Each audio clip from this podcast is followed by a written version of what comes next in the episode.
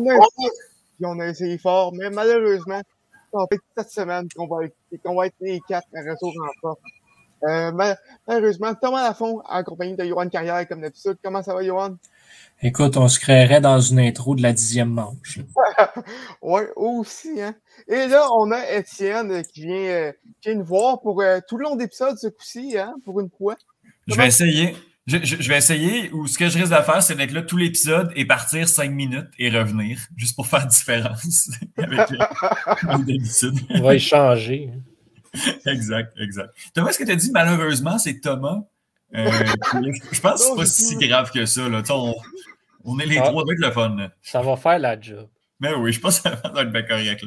C'est pas malheureux.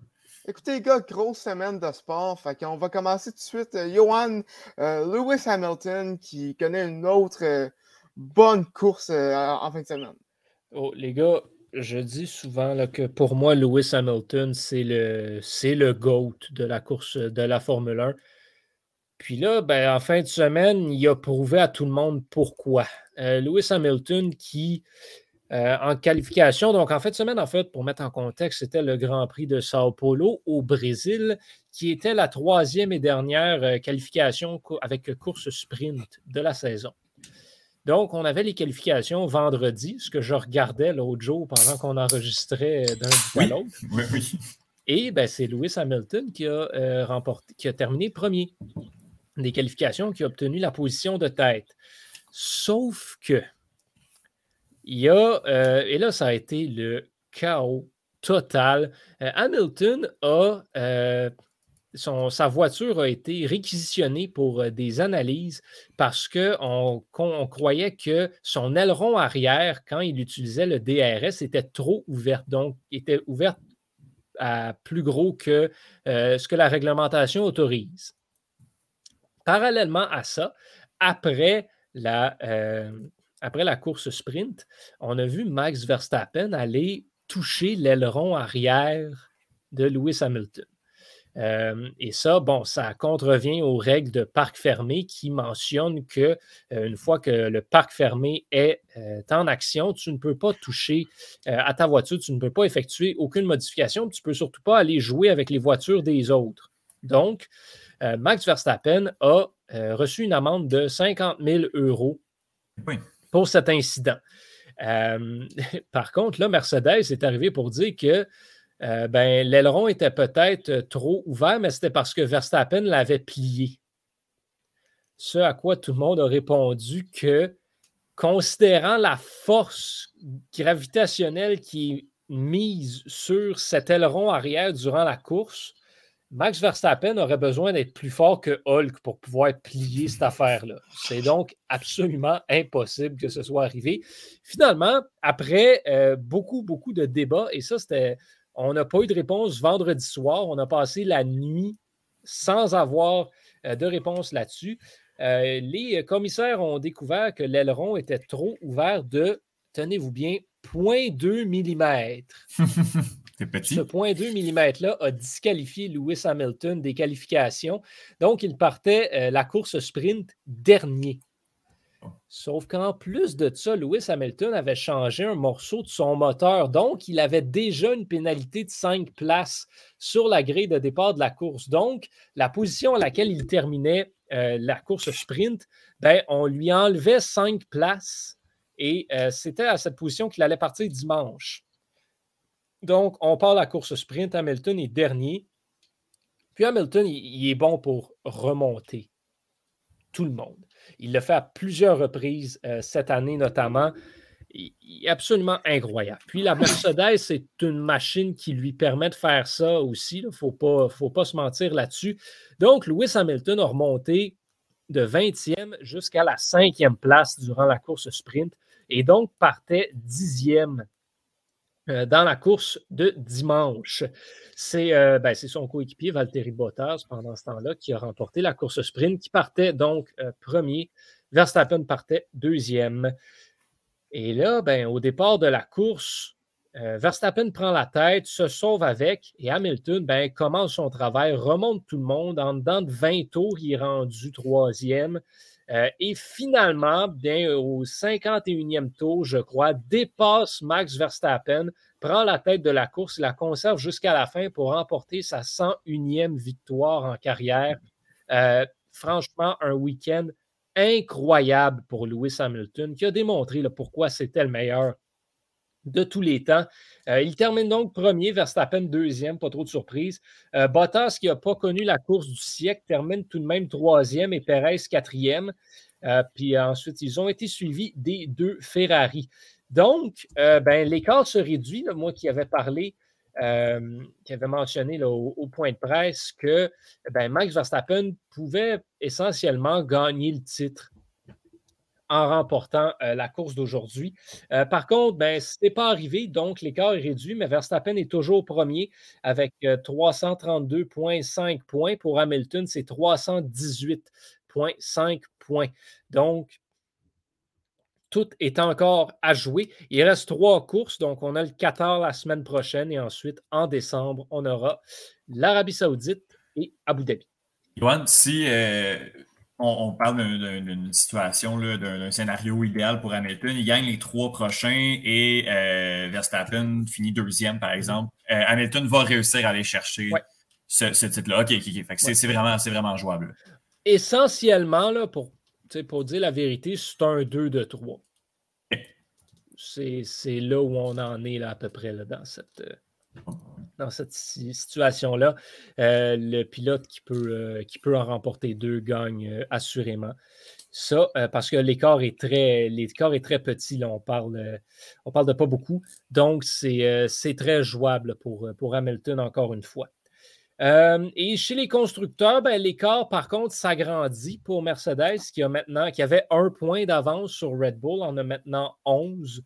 Euh, au championnat des constructeurs. Et Ferrari, ben, grâce aux performances euh, de ces deux pilotes, euh, ben, se permet de garder la troisième place, de consolider sa troisième position chez les constructeurs avec 287,5 points. McLaren qui est à 256. Donc, cette bataille-là est également à surveiller. Et Alpine et AlphaTauri ont scoré autant de points euh, en fin de semaine. Donc, demeure à égalité à 112 points chacun. C'est une autre course qu'il faut surveiller. Euh, on a vraiment été gâtés, choyés cette saison en Formule 1 et la fin de la saison s'annonce pour être ô combien incroyable. Oui, vraiment, c'est à surveiller. Juste euh, revenir un peu sur, sur les drones. Le 0.2 mm, concrètement, il changeait quoi? Ben, ça, c'est la Formule 1. Hein?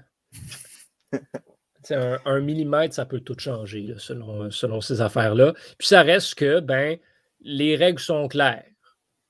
Tu as une ouverture maximale. Si tu dépasses ça, ben, selon le règlement, ça dit que tu es disqualifié.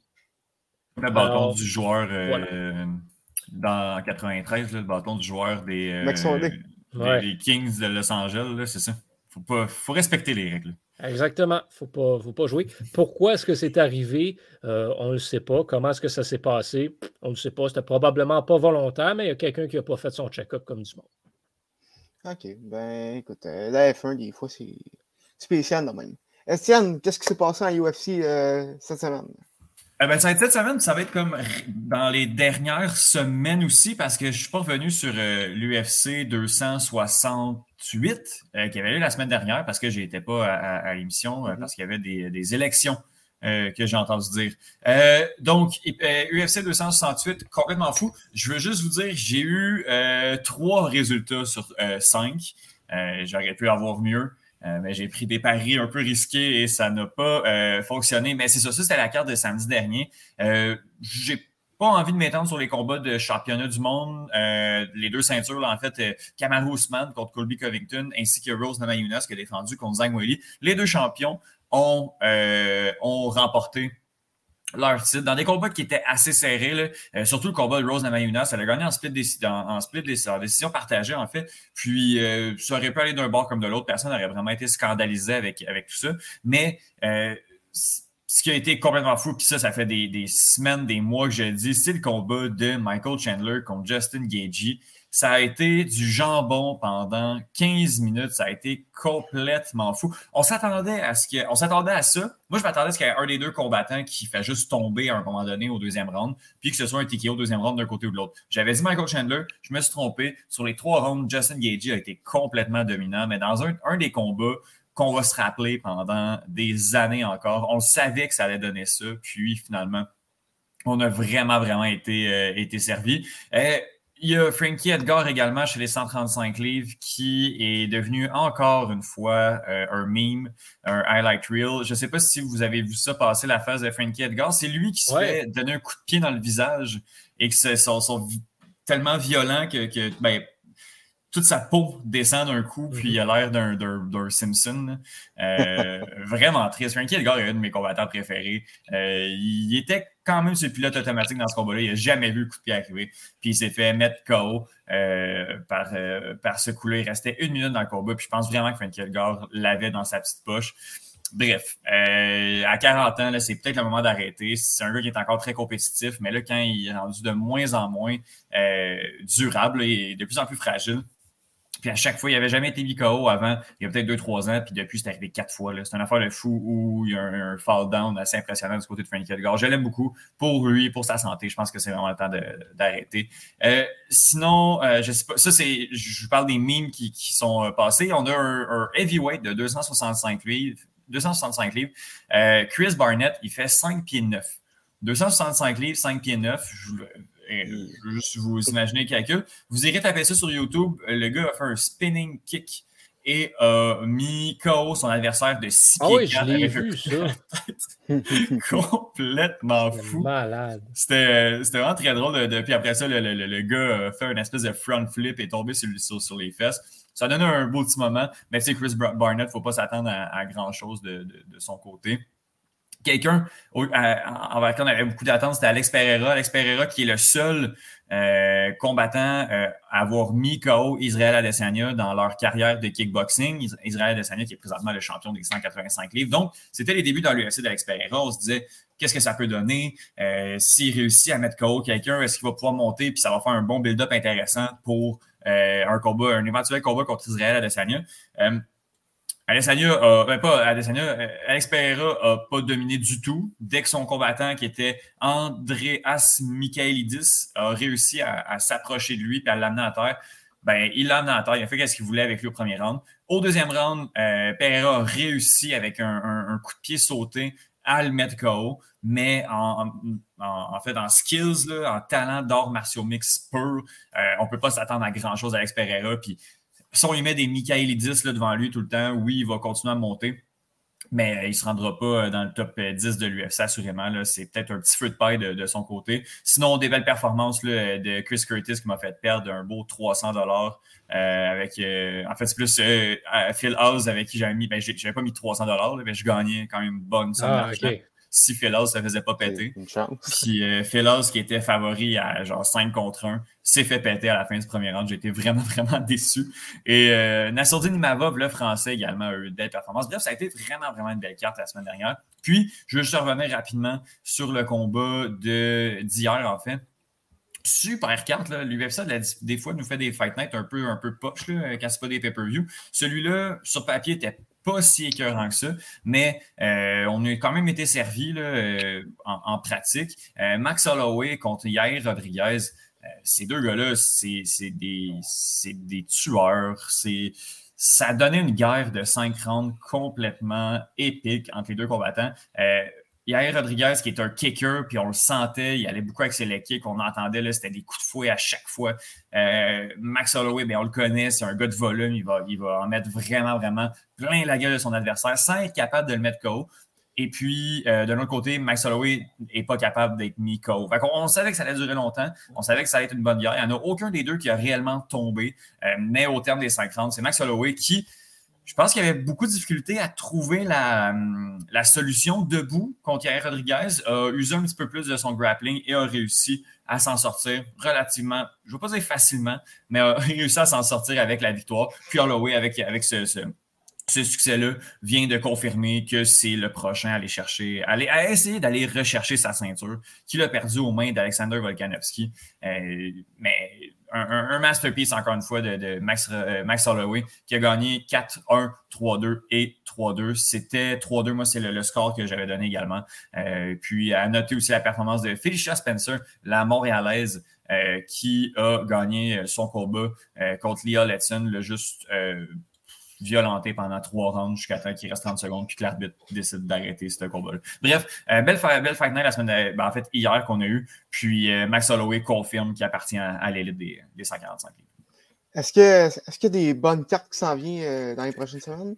la semaine prochaine, je commence vraiment à avoir hâte que l'UFC euh, réaccueille des gens qui commencent à, avoir des foules pour des Fight Night parce que pour vrai, il n'y a personne, personne, personne qui paierait pour voir Michotet contre Caitlin Vieira. Et c'est le euh, main event de la semaine prochaine. Donc, à ta réponse, dans six jours, on a un Fight Night euh, que je dirais un peu de boîte. mais sinon, on a un beau Rob Fund contre José Ado. José Ado qui est un des plus grands de l'histoire de ce sport. qui va être, ça, c'est le 4 décembre prochain. Mais euh, le, la grosse carte de la, en fait, de la fin de l'année, c'est le pay-per-view de euh, décembre, soit l'UFC 269. On a Charles Oliveira qui va affronter Dustin Poirier. Ça, ce match-up-là, ça s'invente pas. C'est deux gars qui sont au top présentement. Je suis foutu de dire qui va gagner ça. Le finisher contre un des meilleurs présentement, en tout cas des 3, 4, 5 dernières années, Dustin Poirier. Euh, une belle, belle, belle, belle carte. en tout cas, je, je, vais faire un review euh, à ce moment-là. Mais euh, ouais, ouais, le 12 décembre, ça va être. le 11 décembre, ça va être une solide, solide, solide carte qui, qui nous font là. puis Thomas, juste pour répondre à ta question, ben, en fait, tu en as parlé, la dernière fois, on a parlé d'art martial mix, Gan Ganou. Qu'est-ce qui se passe avec ces deux combattants-là? Je ne sais pas si vous avez vu, j'avais posté ça en story sur Instagram, le moment où Ganou passe devant Gan dans les coulisses de l'UFC 268. Euh, Gan, euh, ah non, c'est Ganou passe devant l'équipe de Gan et ne les regarde pas, les ignore complètement. Et puis on sait que ces deux gars-là étaient des anciens partenaires d'entraînement et que Ganou a, quitté euh, le, MMA Factory en France, est passé devant les coachs de MMA Factory, est passé devant Cyril Gann, alors qu'il n'y a théoriquement pas d'animosité entre les deux combattants. Ganou a décidé de passer devant et de les ignorer il y a ce vidéo-là existe, ça a été pris sur caméra et c'est un moment magique. Euh, il faisait très froid, là, j'aurais pas aimé ça être dans la pièce au moment où tout ça s'est produit. Bref, on est en train de builder quelque chose. Euh, Ganou fait un peu sa diva. Gan va se la jouer euh, cool, gars est très relax. Mais ouais, ouais, non, on s'enligne sur un bon, bon, bon combat entre, entre les deux au mois de janvier. Écoute, moi, j'ai aucune knowledge et, aucune je, je, suis aucunement à UFC, puis même moi, j'ai hâte à ce combat-là. Donc, euh, j'ai très hâte euh, de le voir. Je pense que je, pense que je vais l'acheter euh, pour, pour ce combat-là. Ça vaut la peine. Je pense que ça va être vraiment un bon combat, ouais. Mm.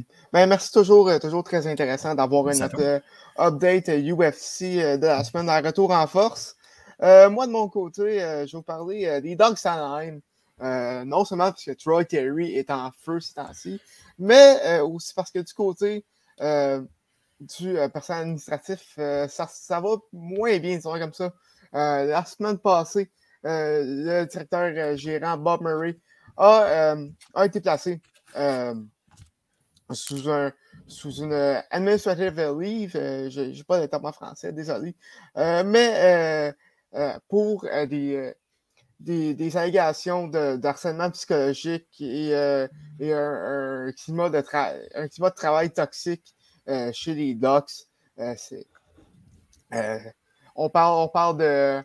On, parle de, commentaires désobligeants, de, de crise de colère et, tout plein, plein d'affaires vraiment dégueulasses qui ne devraient pas avoir, avoir lieu dans une équipe de hockey. Puis c'était pas seulement les, les, des personnes de soutien qui, qui, étaient à de ça. Il y avait aussi les joueurs, euh, les, entraîneurs, euh, toute, l'équipe. Donc, euh, donc il a été passé sous, sous, enquête administrative et il a finalement remis sa démission le lendemain, soit mercredi. donc, Bob Murray qui quitte les Ducks après, après 16 ans d'organisation, lui, qui était avec l'équipe depuis 2005 et qui était directeur gérant depuis 2008. Euh, avec l'équipe. Il va rentrer dans un programme euh, d'aide pour, euh, pour, pour, pour l'alcoolisme. Donc, donc, on espère que qu'il va régler ses, ses, problèmes. C'est Jeff Solomon qui, qui devient de nouveau DG des Ducks à, ben, qui, prend, qui prend intérim pour, pour l'instant. Euh, c'est le début des finales de l'ATP et, euh, de la WTA cette. Oui, on, on entre dans cette dernière phase là, du, des saisons de tennis. Donc, on a eu les finales next-gen de l'ATP qui se sont conclues cette fin de semaine avec une victoire, euh, bon, sans trop de surprise, de Carlos Alcaraz qui a mis la main sur le titre. Euh, lui, ça a été son année d'éclosion. Il a vraiment été absolument incroyable cette année. On s'y attendait tous à ce qu'il gagne assez aisément ce tournoi-là. Et c'est ce qu'il a fait sans trop de surprise. Euh, maintenant, on passait au, euh, au main event, c'est-à-dire les finales de l'ATP et de la WTA on a eu donc, euh, ben en fait, c'est pas compliqué. Chez les hommes, euh, ça commençait ce dimanche, euh, le 14. Pour les femmes, ça avait commencé mercredi dernier. Donc, on a eu quelques, on a eu quelques, quelques surprises chez, les femmes. Annette Contaveit, notamment, qui, elle, a connu une fin de saison absolument incroyable, raflé quelque chose comme huit tournois dans, dans, les derniers mois pour euh, passer de euh, une joueuse correcte à ben, la euh, dixième joueuse mondiale et finalement se tailler une place dans le tournoi. Elle a commencé par vaincre Barbara Krejcikova dans son premier match, Krejcikova, qui a remporté Roland Garros.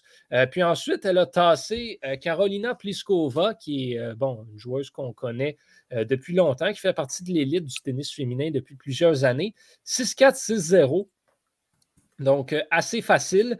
Euh, elle est en action là, ce soir, en ce moment. Donc, euh, ben, en fait, c'est plus tard, aujourd'hui, dimanche. Donc, pour les gens qui écoutent demain, ben, vous saurez déjà le résultat. Mais elle affronte Garbinia Muguruza, qui, elle aussi, est sur une séquence correcte. Elle a perdu en trois manches contre Pliskova, mais a battu Krejcikova en trois manches aussi.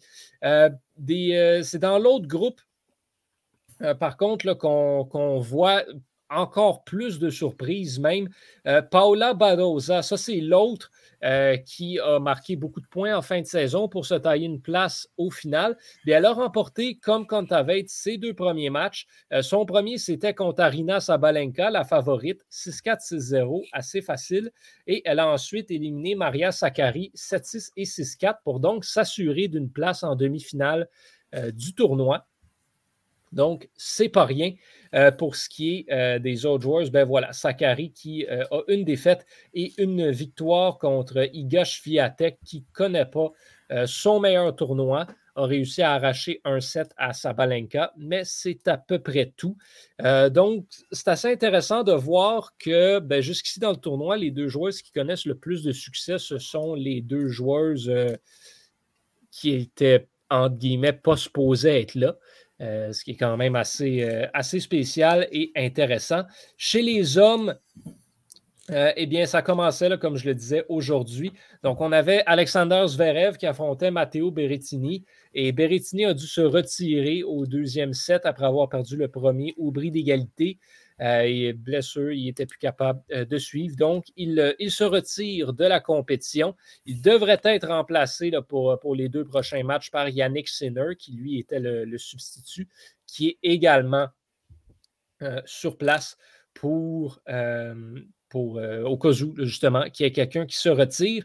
Dans l'autre match, on avait Daniel Medvedev contre Hubert Urkacz, euh, le Polonais, qui a remporté la première manche euh, au bris d'égalité, mais ensuite Medvedev a démontré pourquoi il était excellent et le joueur de l'heure sur l'ATP avec 6-3 et 6-4.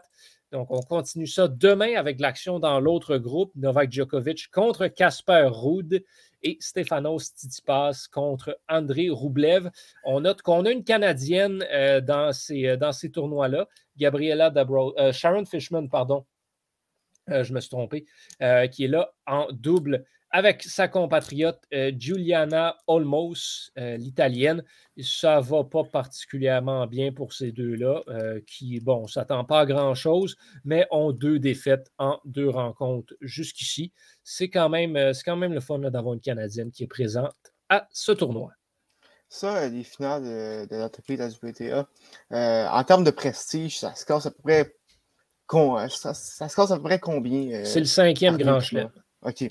C'est honnêtement, c'est très big de gagner, euh, de gagner ce tournoi-là parce que ben, c'est justement c'est les huit meilleurs joueurs qui sont là. Fait c'est comme un peu le match des étoiles de l'ATP et de la WTA parce que tu as les huit meilleurs qui s'affrontent un contre l'autre, puis au final, ils disent Bon, ben, t'es le meilleur, tu, tu gagnes. C'est les playoffs. En fait, c'est pas compliqué. c'est les séries éliminatoires euh, de l'ATP et de la WTA parce que c'est le dernier tournoi de la saison. Et pour avoir toutes les informations, je vous invite à écouter euh, le podcast d'un bout à l'autre où euh, Johan vient, euh, vient parler un, peu, vient discuter de tout plein de sujets ici. Fait que je voulais faire une plug. Merci. Très bonne plug, écoute. Euh, on, on, on, en fait beaucoup des plugs au Québec, puis euh, c'est pas maintenant qu'on va arrêter d'en faire. Euh, Étienne, tu nous reparles encore de MMA, mais ce coup-ci, c'est une MMA québécoise. Ah oui, on est sur, on est sur ce qu'on ne peut plus être local. Cette phrase-là n'a aucun sens, mais je pense qu'on comprend le, principe.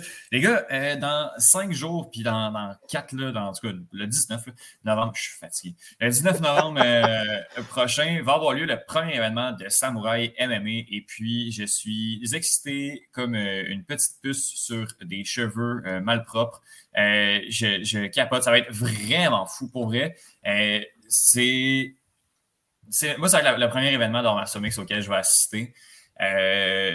Puis, on nous fait une carte complètement folle. avant de, dire un peu les combats que, j'ai hâte de voir sur la scène locale, je veux euh, juste mentionner et saluer le travail de, euh, Daniel Lafont, euh, qui n'est pas dans la famille de Thomas, qui est l'homme derrière Samurai MMA et il a passé à travers tellement plein d'embûches. il y a des gens euh, au Québec qui, euh, en fait, pas qui ne veulent pas, mais il y a des gens au Québec qui, euh, qui sont de très mauvaise foi et qui ont tout fait ce qu'ils pouvaient pour s'assurer qu'il n'y ait plus d'arts martiaux mix ou qu'il n'y en ait pas au Québec. puis je parle pas justement de la régie des jeux, de la course et de l'alcool, qui a également, je dirais, tout fait pour pas qu'il y en ait. Il y a vraiment beaucoup de gens qui veulent pas le retour des MMA au Québec. Bref, sans, nommer, sans nommer de nom, euh, ici et là, euh, je veux euh, juste mentionner le travail de, Daniel Lafont qui, a su travailler, à travers toutes ces embûches. Je vais juste nommer une embûche. J'en ai parlé d'un bout à l'autre, en fait, dans les deux dernières semaines, en fait, quasiment dans les trois dernières semaines avec, avec Faberglass. la régie, trois semaines avant le, début, c'est elle qui, délivre le permis, de, le permis de combattre, les permis des combattants. Et trois semaines avant le début de l'événement, a décidé qu'il y aurait trois combattants qui n'auraient pas leur licence. Euh, pour la simple et bonne raison qu'il euh, n'y avait aucun combat pro et que depuis le décès, ben, puis ça, ça n'a pas été nommé, mais tout le monde comprend que c'est dû à ça. Depuis le, décès de la jeune boxeuse Jeannette Zacharias Zapatas euh, au Québec, là, en fait, la, il y a quelques semaines, quelques mois, tout le monde en a entendu parler, tout le monde sait ce qu'il y en est. ben, en fait, les combattants qui ont aucune, qui ont aucun combat chez les pros pourrait pas combattre. Même s'il y en a qui ont des combats amateurs, euh, je pense à un Tommy Morrison qui a peut-être une douzaine de combats amateurs, a déjà battu celui contre qui était supposé se battre euh, vendredi en amateur. Donc, il s'est déjà affronté en amateur, mais lui, il ne pourra pas s'affronter en pro parce que Tommy Morrison n'a aucun combat pro et que son adversaire a une victoire et zéro défaite dans sa, fiche. Euh, je peux comprendre un peu d'où ça vient. Je peux comprendre que, que son, on peut pas, on peut, on, a le droit de ne pas reconnaître les organisations amateurs, mais de le faire trois semaines avant le début de l'événement, je trouve que ça tire de la mauvaise foi de la part de la régie. Euh, j'ai entendu dire, bon, je sais pas, ouais, en tout cas, euh, la régie a reçu des appels. Euh, ou en tout cas, il y a des choses qui, qui ont changé depuis et on va peut-être en tout cas, on va mettre en place plus rapidement des processus pour reconnaître les fiches amateurs de certains euh, combattants. Euh, il y a eu notamment Patrick Côté, ancien combattant de l'UFC, qui, euh, qui, pas content de voir ça, est allé faire un petit rent à la radio, puis ça a été repris par des gros médias. Puis ça aurait, ben, je sais pas si écouté que ça, ce podcast-là, mais ça aurait peut-être fait son chemin du côté de l'UFC qui, a, qui a appelé la régie pour, pour faire régler. En tout cas, bref. donc, parlons des samouraïs, parlons de la carte. Finalement, il y a des combattants qui ne pouvaient pas être là à cause que la régie n'a pas délivré le permis. Mais euh, Daniel Lafont, encore une fois, parce que ce gars-là est un super héros, a réussi à trouver presque euh, des combattants, des adversaires pour, euh, en fait, pour combler cette carte-là. Finalement, on va avoir sept combats au lieu de huit je vais juste vous parler de quatre combats parce que je ne vous cacherai pas que je ne les connais pas tous. Mais euh, Frédéric euh, Fred Duprat euh, a une fiche de deux victoires, une défaite dans le, pas dans le FC, en arts martiaux mix. Ces combats ne passent pas la minute habituellement. C'est comme du 45 secondes qui gagne ou qui perdent. Donc, euh, on s'attend à, ça euh, contre Patrick Connors, euh, qui, lui, a une fiche de trois victoires, trois défaites. Donc, ça va être vraiment, vraiment intéressant de voir ce combat-là. Ce combat -là. Faut pas cligner des yeux parce que tout peut, tout peut arriver. il y a Strania Gavrilovic, qui est mon man crush des derniers jours. si vous voulez, vous allez le suivre sur les réseaux sociaux. C'est, il, est assez, il est assez drôle à, à voir aller, ce monsieur-là chez les, je pense que c'est les 185 livres, euh, va combattre un Français, euh, Beau Soukou, que je ne connais pas. Mais Gavrilovich, habituellement, met un pas pire chaud, euh, pas une si bonne fiche que ça, mais c'est une fiche de 7 victoires, 5 défaites. M'a battu, c'est battu contre des gros combattants, dont Marc-André Barrio, qui est maintenant dans l'UFC, qui brille dans l'UFC. c'est battu deux fois contre Marc-André Barrio, a perdu les deux fois. mais justement, on voit que Strania Gavrilovich n'a pas n'a pas peur des gros défis. Sinon, on a deux ceintures, deux gros main events. Pour ceux qui aiment et qui connaissent la scène canadienne, on a probablement les deux meilleurs combats qu'on pouvait faire cette année au Canada. On commence par Alex Morgan contre Maged Amo. Euh, Alex Morgan, euh, qui est un des prochains Québécois à se retrouver dans, dans l'UFC chez les 145 livres, est euh, très talentueux. C'est pas battu depuis trois ans. a eu un petit combat cet été pour garder, euh, garder la forme, est allé combattre en Europe, a eu quelques pépins ici et là, mais a réussi euh, à aller euh, chercher la victoire. Puis Magadamo, c'est probablement le deuxième ou le premier 145 livres canadien qui n'est pas dans l'UFC. Donc, ce combat-là détermine le meilleur 145 canadien, pas juste de, de, de samouraï. Là. Sur la scène locale, c'est mal les deux meilleurs combattants qu'on peut avoir. Donc, ça va être vraiment intéressant de suivre ça. Puis, finalement, on a Michael Dufort contre Cal Prepolek. Cal Prepolek qui, qui revient de l'UFC. C'était un vétéran de l'UFC. Michael Dufort, c'est le prochain à aller dans l'UFC. C'est un gars très talentueux. Il s'est battu au CFFC il y a quelques semaines, a gagné en deux minutes avec une guillotine assez impressionnante. Ce gars-là s'appelle l'araignée, puis c'est pas pour rien. S'il met la main sur toi, oublie ça, c'est terminé pour toi. Euh, puis euh, Cal Purple qui lui est sur son way back et, va essayer de retourner dans l'UFC alors que Michael Dufort va essayer d'y entrer. Euh, ça va être vraiment, vraiment un beau combat. Vous de plusieurs, c'est le meilleur combat au Canada en 2021. Ça va se passer à Montréal du côté de l'Olympia. Il reste à peine quelques billets. Si vous êtes intéressé, vous pouvez, euh, j'imagine, les acheter sur le site de Samouraï MMA. Je ne suis pas payé pour faire cette plug-là. Je veux juste qu'il y ait le plus de gens possible euh, à l'événement. Mais je pense qu'on va voir ça à compte parce qu'on a une fichue de belle carte pour le retour des arts martiaux mix au Québec. Bon, ben c'est bon. Écoute, on reçoit ta meilleure des chances. Puis euh, j'imagine que tu en parles la semaine prochaine? Euh, je vous en parle assurément la semaine prochaine. Oui. Good. Très hâte d'entendre parler de, de cette euh, belle soirée de MMA qui va avoir lieu vendredi. oui, vendredi. donc, manquez pas ça si, ça vous intéresse. ben moi, de mon côté, on est dimanche. Donc, qui dit dimanche dit NFL. Euh, et on a eu droit à un dimanche assez intéressant. Euh, du, côté, euh, du côté de la NFL, je vais commencer par les Lions qui ne sont pas capables de gagner cette saison. C'est triste. C'est vraiment triste parce que c'est pas tant des grosses défaites du côté des Lions. Ils sont vraiment malchanceux. Euh, plutôt dans la saison, ils ont perdu sur le plus long euh, placement jamais réussi dans, la NFL sur, le dernier jeu du match. Là, aujourd'hui, il y avait une chance, euh, il y avait une bonne chance de remporter face aux Steelers, euh, qui n'avait pas Ben Riceberger, qui, qui lui est sur la liste, sur la liste de la COVID, donc il est absent pour le match. Et ben, ça, on, on bien joué, mais écoute, les Lions étant les Lions, ils ont fini par annuler 16 à 16 face aux Steelers.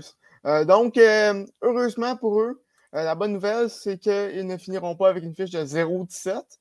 la mauvaise, qui n'ont toujours pas de victoire cette saison en neuf matchs. Donc, écoute, ça, ça va être intéressant de savoir quand est-ce qu'ils vont gagner leur premier match de la saison. et si je regarde leur calendrier qui s'en vient,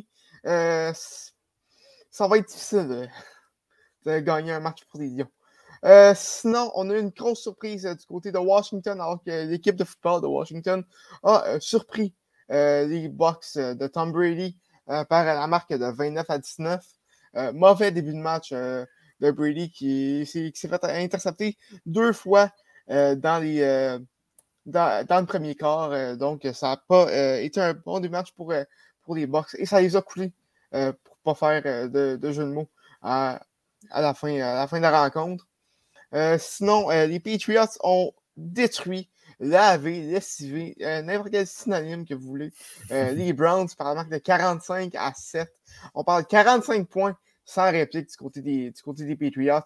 vraiment, gros match, un match en plus très important pour le portrait des séries dans, la, dans la NFL parce que veut, veut pas, on a dépassé une saison maintenant. Donc, donc, on commence à y penser euh, tranquillement, pas vite, aux séries. Euh, même chose euh, du côté de Dallas, alors que les Cowboys ont, ont eu beaucoup de plaisir, je dirais, contre les Falcons. Ont apporté par la marque de 43 à 3, vraiment, du côté des Falcons. C'était pas, pas leur journée. sinon, les Bills ont. ont ben, en fait, l'équilibre a été, a, été, a été ramené dans, dans l'Est de la, de la conférence américaine, alors que les Bills on battu les Jets par la marque de 45 à 17 après deux bonnes semaines euh, des Jets et euh, une défaite des Bills face aux Jaguars de Jacksonville par la marque de 9 à 6 la semaine passée. Euh, donc, les Bills qui s'emportent 45 à 17 cette semaine face aux Jets de Laurent Dufin Tardif. Et les, Panthers qui, qui, qui avaient le retour de Cam Newton comme, comme ailleurs partant Cam Newton, qui a connu un excellent, euh, on peut dire, un nouveau début euh, en Caroline. lui qui a complété 22 de ses 29 passes pour 167 verges et euh, a, marqué un touché par, par la course. et pour le C, he's back in Carolina. les Panthers qui s'emportent par la marque de 34 à 10 face aux Cardinals. Et en terminant, les Packers qui qui euh, sont présentement en train de l'emporter face aux Seahawks. C'est un match euh, très défensif et plate. Euh, les Packers qui mènent 10 à 0 présentement. Il reste deux minutes au quatrième quart. donc, c'est ça. ce dimanche soir, gros match entre les Chiefs et, les Raiders dans la conférence, dans la division ouest de la conférence américaine. Et lundi soir, match que je vous invite grandement à écouter entre les Rams et les 49ers. Ça va être des débuts de Odell Beckham Jr. à Los Angeles. Donc, euh, très gros match en perspective. On parle de choses qui, qui, qui, sont, qui, est attendu. Euh, Cofield a enfin marqué. ouais, avez-vous vu ça? Euh, ben, pour vrai, je suis vraiment occupé. Comme, fait que je l'ai vu passer. Mais j'ai regardé en plus la game du Rocket de vendredi. Euh, dans un bar. Je n'étais pas tout seul à regarder le match. Ça, ça, jouait. Puis Coco n'a pas été bon. Je pense que ça a mieux été la semaine le lendemain. Ouais, il y a un partisan qui était embarqué sur la glace pour aller. Euh, non, c'est mercredi, ça. C'est mercredi, ça, je sais pas. J'ai manqué ça. ça. Ouais, c'est vrai, c'est mercredi. En tout cas, bref, je, je, vais juste vous dire que Coco Field avait marqué un but. Et ça passait inaperçu, fait que je pense vraiment que tu as bien fait de. de ouais, ben, c'est ça. je pense que les euh, médias n'ont pas assez parlé. Euh, ouais. pas assez, euh, parce que c'était pas. C'était juste un but bien ordinaire. Il n'y avait, rien de, avait rien de spécial. Fait que, ouais.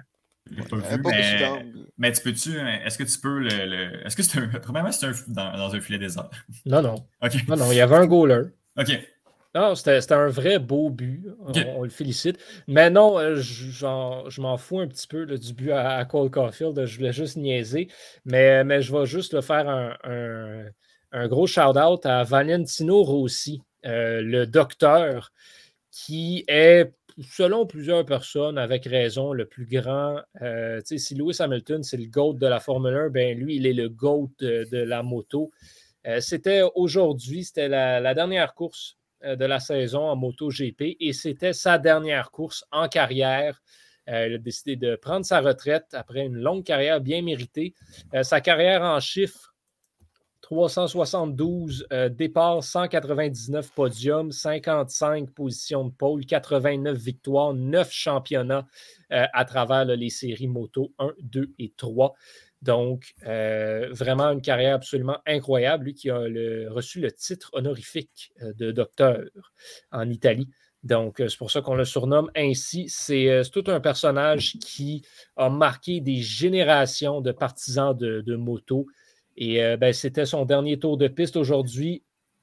Et il a terminé euh, dixième. Euh, donc, c'est tout ce que j'avais à dire. Je voulais juste le souligner. Une, grande carrière qui prend fin pour, pour un des grands de la moto. Ben, on les félicite, les deux. grande carrière du côté de Vantino Rossi. Étienne, le CF Montréal a peut-être fini sa saison à MLS, mais on a encore un match à jouer prochainement.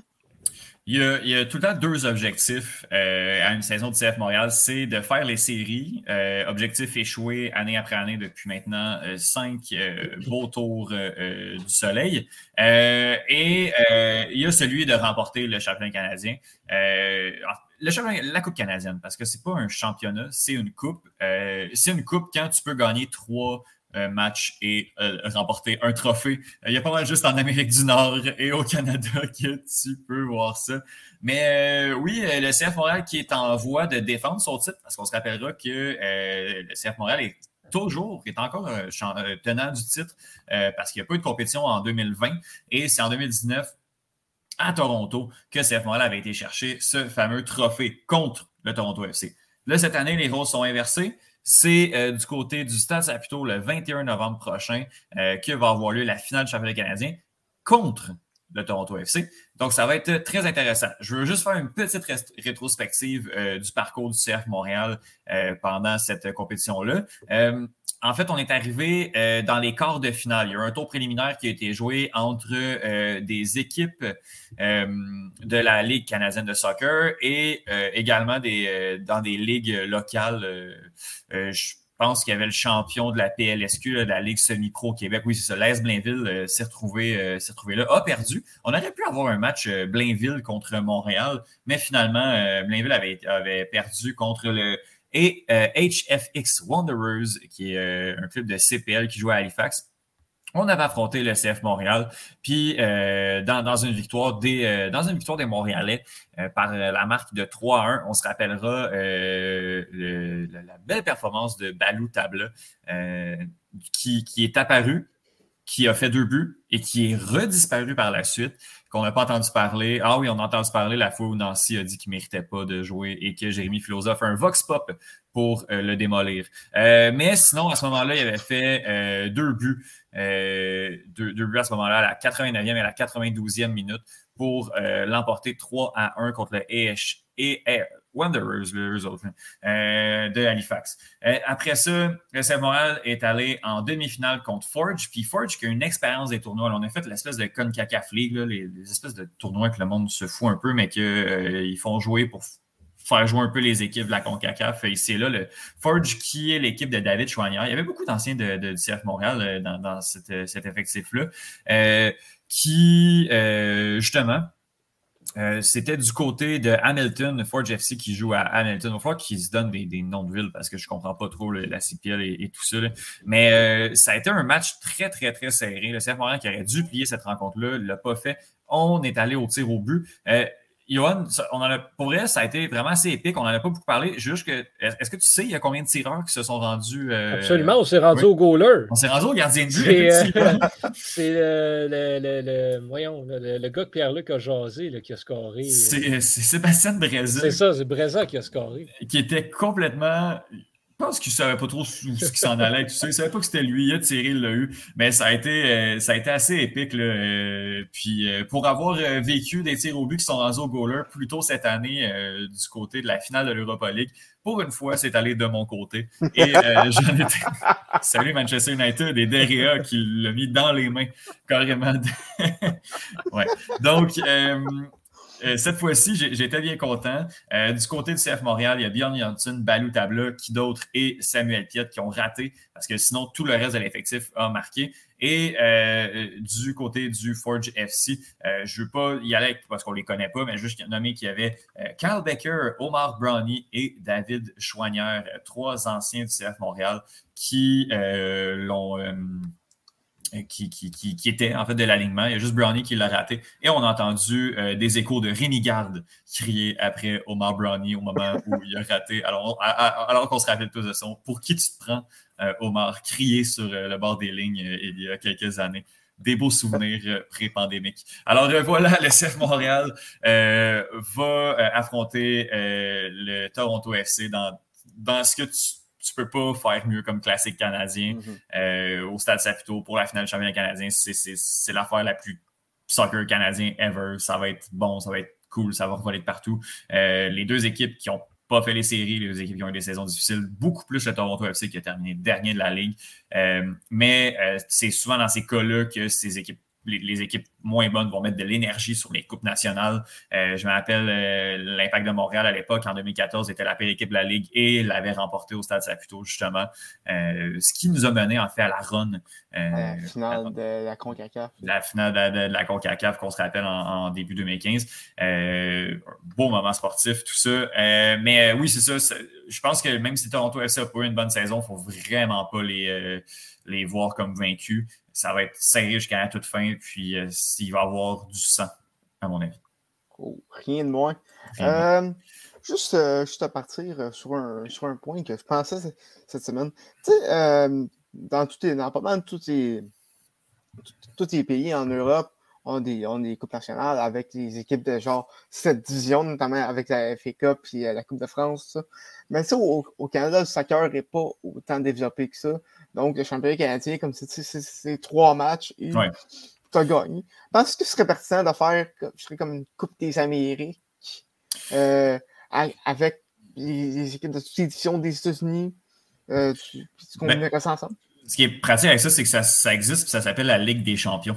Fait que, mais ben c'est sûr que c'est parce que tu as une équipe canadienne qui, qui, est un petit peu plus difficile. Mais puis c'est pour ça qu'ils font également la CONCACAF League, qui est justement pour les équipes.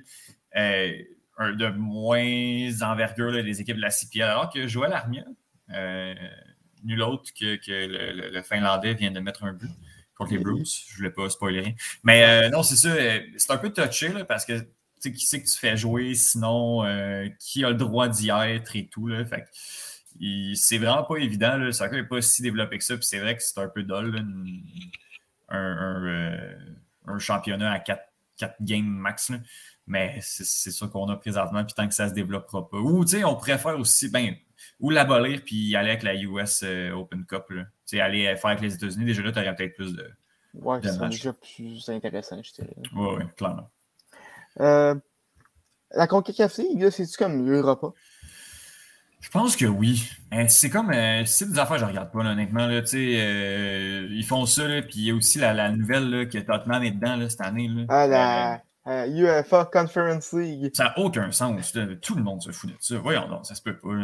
Ben écoute, moi je, moi je suis ça avec beaucoup d'attention et euh, je, remarque euh, présentement Tottenham et même pour qualifier. Il est ah, troisième de son groupe. Ah ouais? Oui. Ah, je ne sais même pas ça joue.